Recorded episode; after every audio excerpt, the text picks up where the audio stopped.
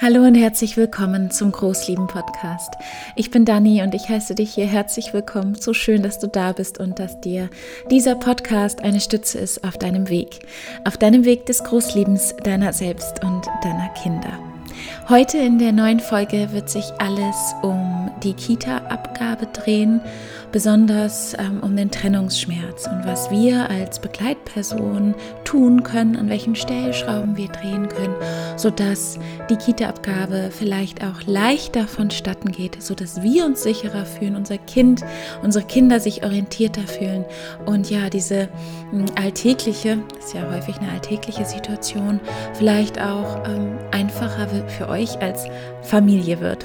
Deshalb lasst uns gleich starten mit diesem Thema. Ich möchte mich nochmal bedanken für all die wunderschönen Rückmeldungen, die ich bekomme zu den verschiedensten Folgen hier schon im Podcast. Es freut mich so sehr. Ich bin so dankbar, ähm, ja, durch dieses Medium hier ähm, meine Vision zu verbreiten und dass ähm, ja auch ihr das so nutzt für euch, dass es für dich eine Stütze ist und ich liebe es einfach zu sehen, ähm, wo ihr den Podcast hört und was das mit euch macht. Deshalb lasst mir immer gerne eine Rückmeldung da. Ähm, gerne einfach über mein Instagram-Profil, da heiße ich Friedvolle Mutterschaft und äh, natürlich auch sehr gerne hier eine Sternebewertung, das hilft, dass das Großleben und dieser Podcast hier in die Welt getragen wird. Genau, und jetzt lasst uns starten. So schön, dass du da bist. Zunächst einmal ist es wichtig zu verstehen, dass jedes Kind unterschiedlich ist.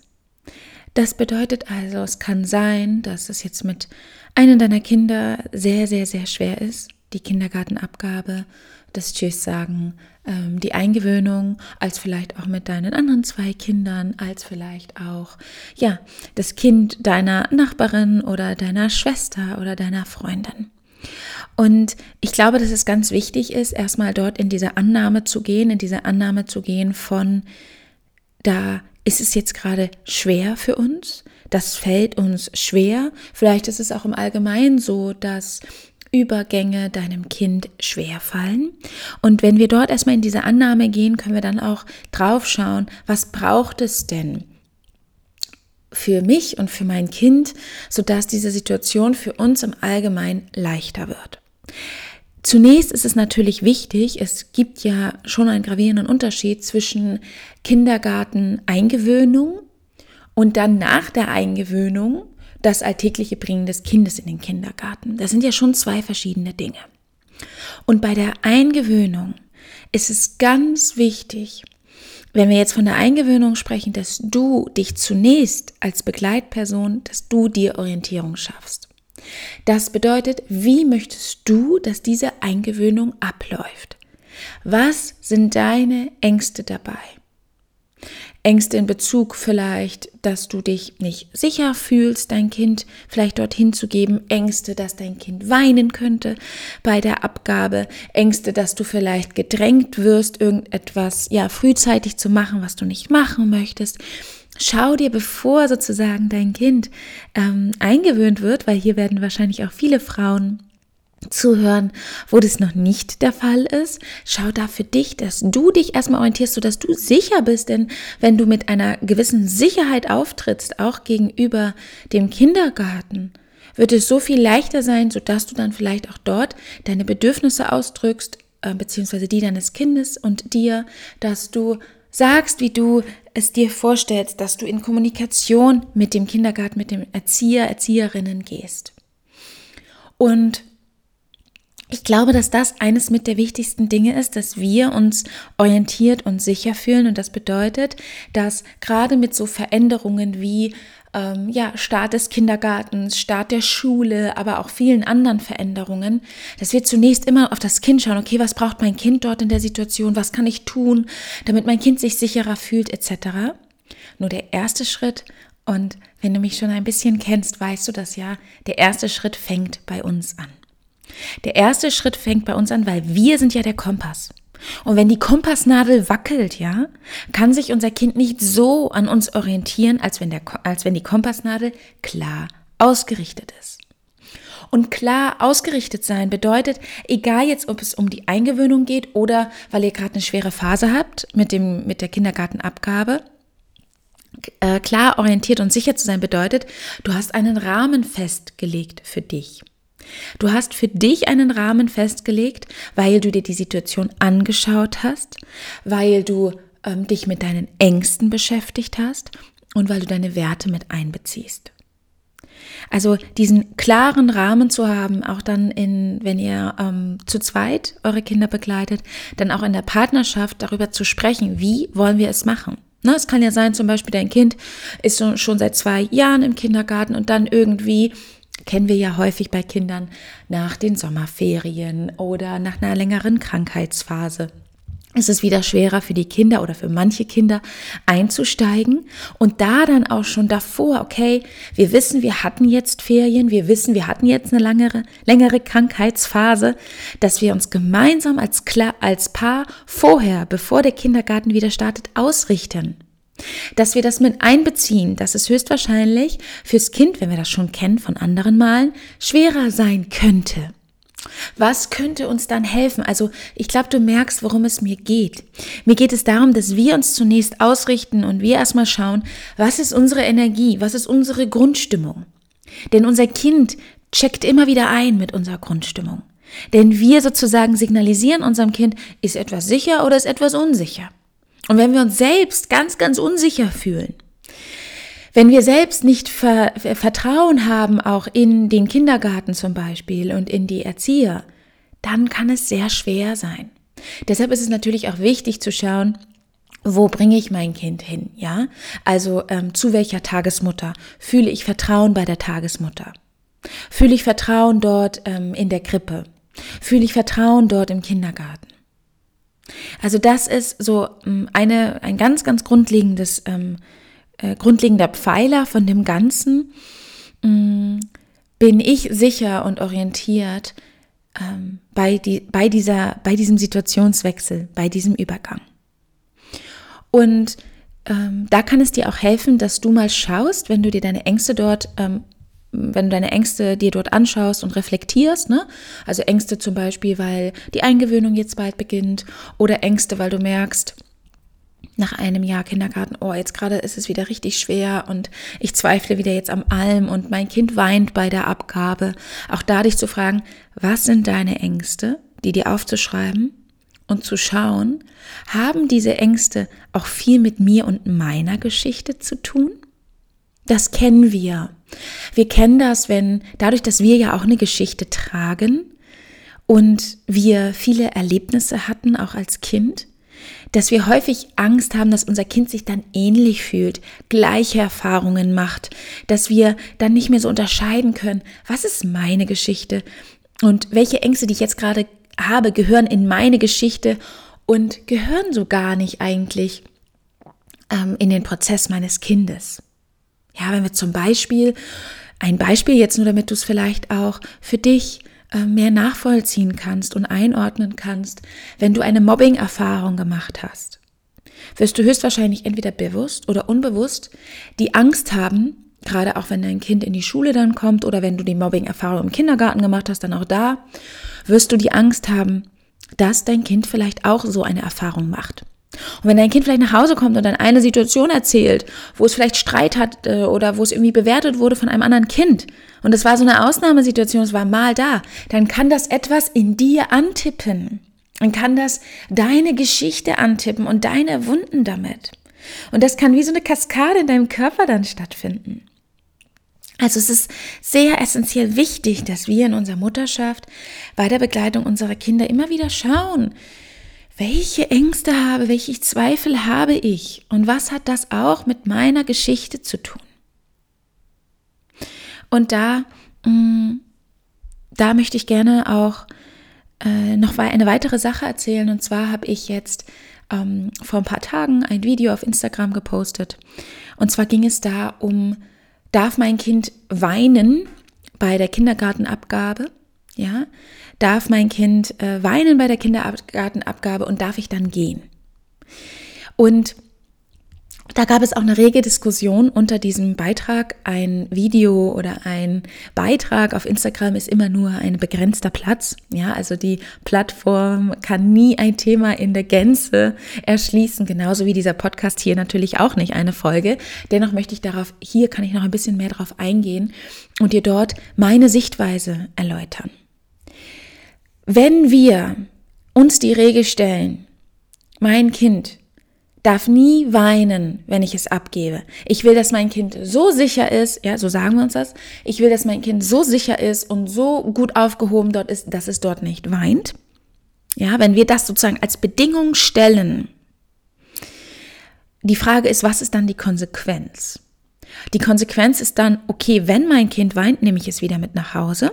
Das ist auch nur für kann ich mir vorstellen, einen kleinen Anteil der Elternschaft überhaupt möglich, weil viele müssen Arbeiten haben, Termine, die sie nicht so mal eben verändern können. Das ist eine Konsequenz daraus. Es ist also gar nicht für alle möglich.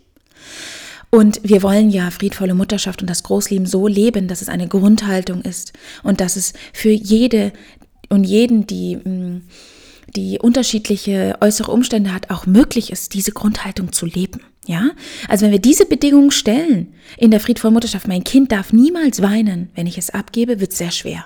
Weil dann ist es nur für einen kleinen Teil der Gesellschaft überhaupt möglich, das zu leben. Ja, also das finde ich ganz wichtig, dass wir hier ähm, ja äh, alle äußeren Umstände mit einbeziehen. Eins und zwei, was ist noch die Konsequenz? Das bedeutet ja, wenn mein Kind Trauer empfindet, ja, weil ähm, es möchte am liebsten noch bei mir sein und nicht bei seiner Bezugsperson und Bindungsperson im Kindergarten. Es möchte am liebsten nicht mit dem Papa bleiben, sondern mit mir mitkommen, aber ich brauche jetzt gerade Zeit für mich. Das bedeutet ja, mein Kind kann seine, seine Gefühle nicht ausdrücken. Es gibt dann keinen Raum zum Ausdrücken, weil es darf ja nicht weinen. Ich will ja nicht, dass es weint. Dein Kind kann ja auch total verzweifelt sein im Kinder, bei der Kindergartenabgabe und nicht weinen. Ja, weinen ist ja nur ein Ausdruck von etwas. Und da möchte ich ganz, was mir da ganz wichtig ist zu sagen. Bei diesem Phänomen, äh, mein Kind wird abgegeben in den Kindergarten oder in die Krippe, auch egal wie alt es ist. Wenn dieses Kind eine Bindungsperson hat, eine Bindung aufgebaut hat während der Eingewöhnung und darüber hinaus, wenn das Kind da eine sichere Bindung hat zu einer Person, zu einem Erzieher, Erzieherin, in der Krippe, im Kindergarten, dann hat, hat dieses Kind Sicherheit. Wenn es keine Bezugs- und Bindungsperson gibt, würde ich mein Kind dort nicht lassen. Wenn mein Kind dort nicht aufgefangen wird in seinen Gefühlen, wenn auf mein Kind nicht eingegangen wird und es irgendwie, das hört man ja immer mal wieder, ne, das Kind wird abgegeben, sitzt dann dort und weint ganz alleine, da gibt's niemanden, das würde ich nie tun. Wenn es aber eine Bindungsperson gibt, dort im Kindergarten, wenn das Kind eine Beziehung aufgebaut hat, ja, das ist ja auch gerade sozusagen auch in der Krippe sehr häufig der Fall und im Kindergarten in Eingewöhnung, es gibt sozusagen eine Erzieher, eine Erzieher, Erzieherin, die sich sozusagen, ähm, ja, dort mit dem Kind ähm, eine nähere Bindung aufbaut als zum Beispiel die anderen. Das wird ja so aufgeteilt und wir wirklich spüren, ja, indem zum Beispiel einfach das Kind ähm, äh, einfach, wir merken das an der Körpersprache, wir merken das, wenn uns Erzieher, Erzieherinnen davon berichten, wir merken das, wenn unser Kind vielleicht auch, wenn es älter ist, davon spricht, ja, von diesem Erzieher, dieser Erzieherin, dann merken wir, da ist eine Bindung aufgebaut worden.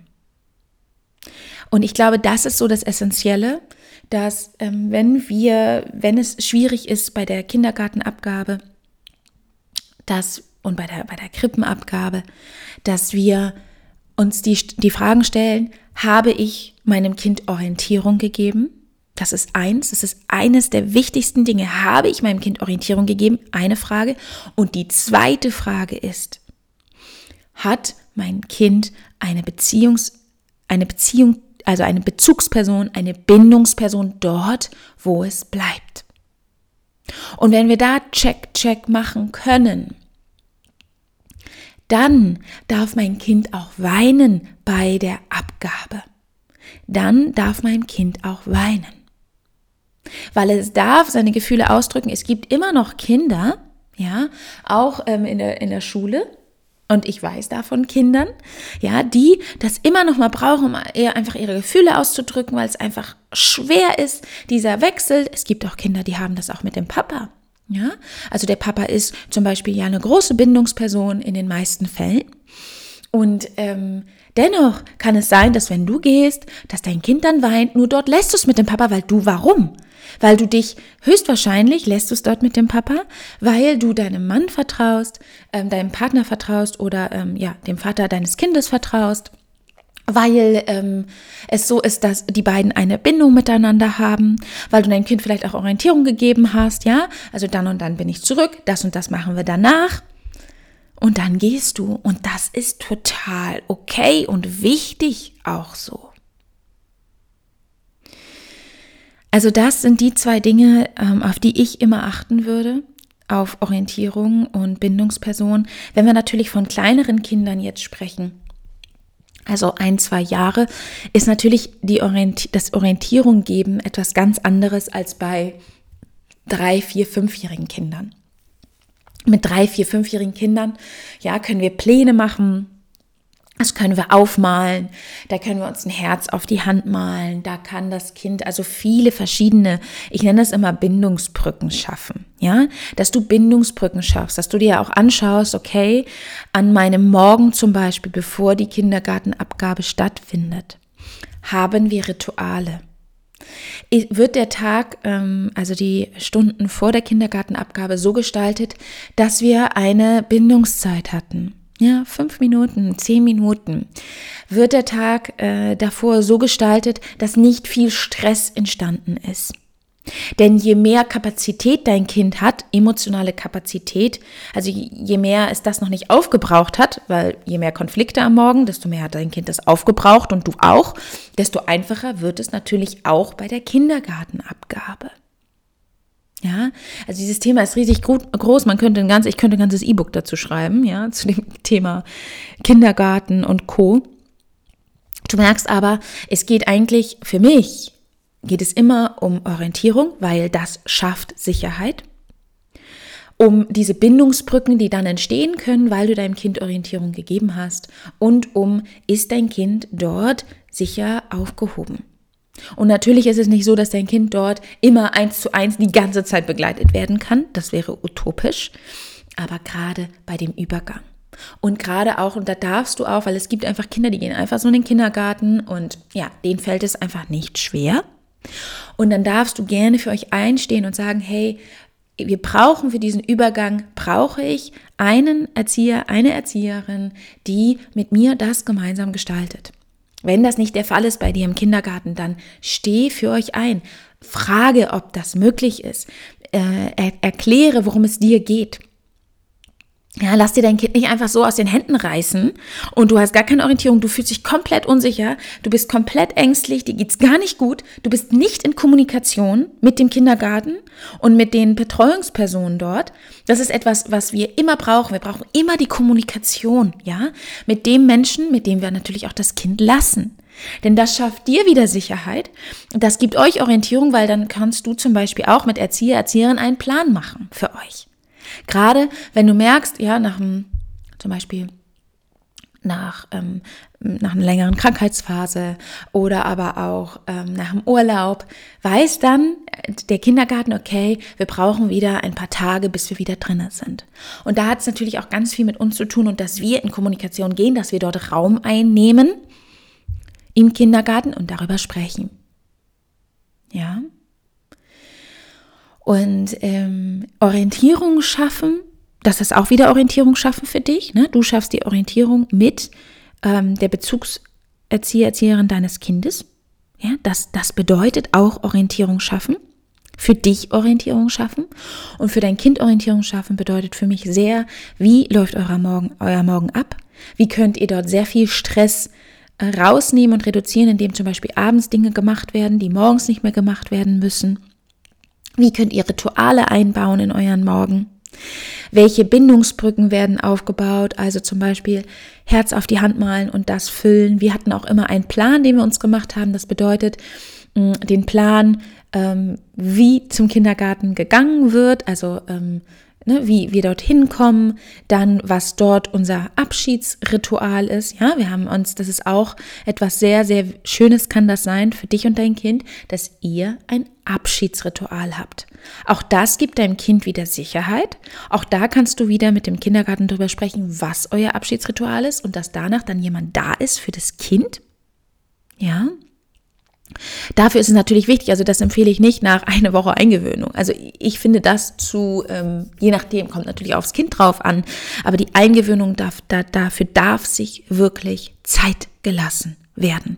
Und du darfst auch, wenn du einen Kindergarten suchst für dein Kind oder eine Krippe, eine Tagesmutter, darfst du genau als allererstes auch mit dieser Frage kommen. Wie viel Zeit wird uns gelassen? Haben wir die Möglichkeit, Orientierung zu schaffen? Du darfst da für dich und dein Kind einstehen. Wenn wir einfach nur sagen, ah ja, okay, ähm, ich lasse das einfach mal so auf mich zukommen und die Erzieher, Erzieherinnen, die wissen schon, ne, dann wird, kann es schwierig werden, weil sie es vielleicht auch ja, komplett anders machen, als du es vielleicht auch möchtest. Also da auch wieder, ne, zu schauen, ähm, wie viel Raum wird euch gegeben, was ist da möglich, weil es gibt natürlich auch verschiedene Konzepte in den verschiedenen Institutionen. Und ich glaube, da ist so eine, ein, ein großer Punkt, ähm, den ich jetzt ja jetzt schon auch so ein bisschen die ganze Zeit anspreche, dieses, dass wir Raum einnehmen, dass wir für uns einstehen, für uns und unser Kind. Es kann vielen schwerfallen, weil so dieses, ne, dieses äh, für sich für sich sprechen, seine Wahrheit sprechen, gerade bei den anderen, gerade bei vielleicht auch Menschen wie Erziehern, Ärzten, Ärztinnen, all sowas kann es schwer sein. Und dennoch ist es essentiell wichtig, damit mh, mm, auch diese, diese Zeit der Eingewöhnung für euch ähm, ja orientierter abläuft, dass du dich auch, ähm, dass du mit mehr Vertrauen dem Kindergarten begegnen kannst. Und ähm, wenn wir jetzt natürlich nochmal auf die kleineren Kinder zu sprechen kommen, ja, also ein Jahr alt, kannst du natürlich jetzt nicht Pläne machen mit denen. Also es wird sehr schwer fallen. Ja, also mit einem drei, vier, fünfjährigen Kind kannst du einen Plan machen, kannst du dir verschiedene Bindungsbrücken auf, aufbauen etc. Und bei den ähm, kleineren Kindern empfehle ich noch so viel mehr Fokus zu legen auf diese Bindung, dass diese Bindung aufgebaut wird. Ähm, zu der Tagesmutter zum Beispiel oder zu der Krippe. Dass wirklich dort ganz viel Bindung stattfindet, ganz viel Kommunikation zwischen dir und der Krippe, ja. Also dort den Menschen, die dann dein Kind begleiten, ähm, weil halt wir weniger Möglichkeiten haben, Orientierung und Bindungsbrücken für das Kind äh, zu machen. Ja, also zum Beispiel so ein fünfjährigen Kind kann man auch schon sagen, wo ist der Zeiger auf der Uhr, wann ich wieder da bin, ist natürlich was ganz anderes als bei einem einjährigen Kind.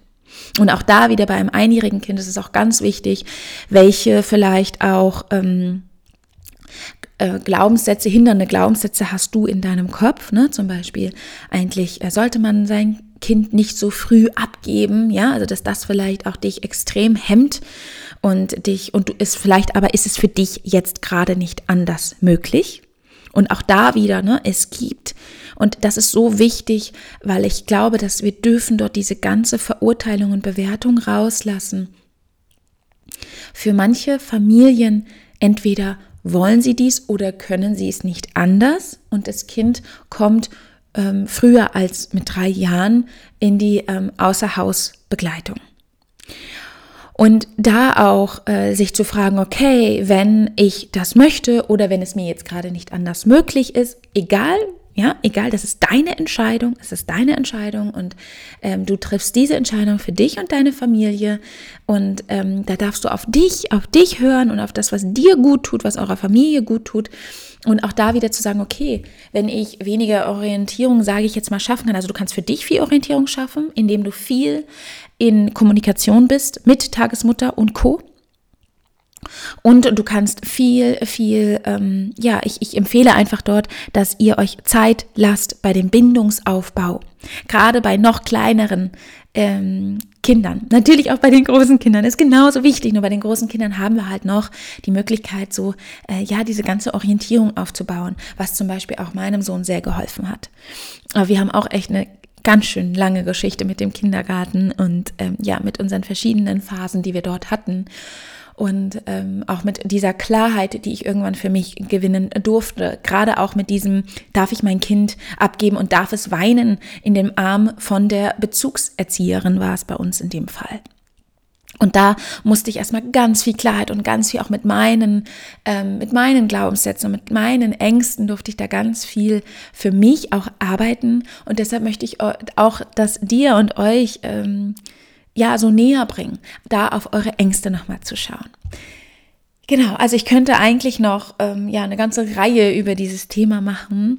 Ich möchte jetzt noch mal jetzt zum Schluss äh, dieser Folge, weil wir jetzt auch schon wieder bei 25 Minuten sind, noch mal in die Zusammenfassung gehen. Zunächst einmal, dass du dir deine Ängste anschaust, deine hindernden Glaubenssätze, mh, deine Themen mit diesem mit diesem ganzen ähm, Kindergarten, Krippe, Tagesmutter-Thema und dass du dir dann schaust, okay, wie kann ich mir und wie kann ich meinem Kind Orientierung schenken?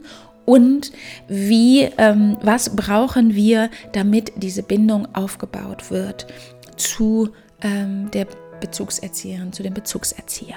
Das sind sozusagen die Dinge, die ich euch heute mitgeben wollte. Das hier ist auf gar keinen Fall etwas äh, ja abgeschlossenes oder ähm, dass ich jetzt alle Themen dort mit einbeziehen konnte. In, in, in keinster Weise wirklich nicht, weil das hier ist eine Podcast-Folge von 20 bis 30 Minuten. Dennoch hoffe ich, dass du für dich ähm, ja, dir den einen oder anderen Impuls mitnehmen konntest. Besonders auch, weil ähm, du darfst das sehr gerne auch übertragen auf andere Situationen, ja, auf andere Veränderungssituationen, ähm, weil es geht eigentlich immer um Orientierungssicherheit und um Bildungsaufbau. Ja, genau. Und ich freue mich, dass du jetzt äh, dabei gewesen bist wir hier jetzt gerade eine halbe Stunde gemeinsam verbracht haben. Und ich wünsche dir jetzt noch, äh, je nachdem, wie es gerade bei dir ist und was du gerade tust, einen schönen Tag oder einen schönen Abend. Bis zum nächsten Mal.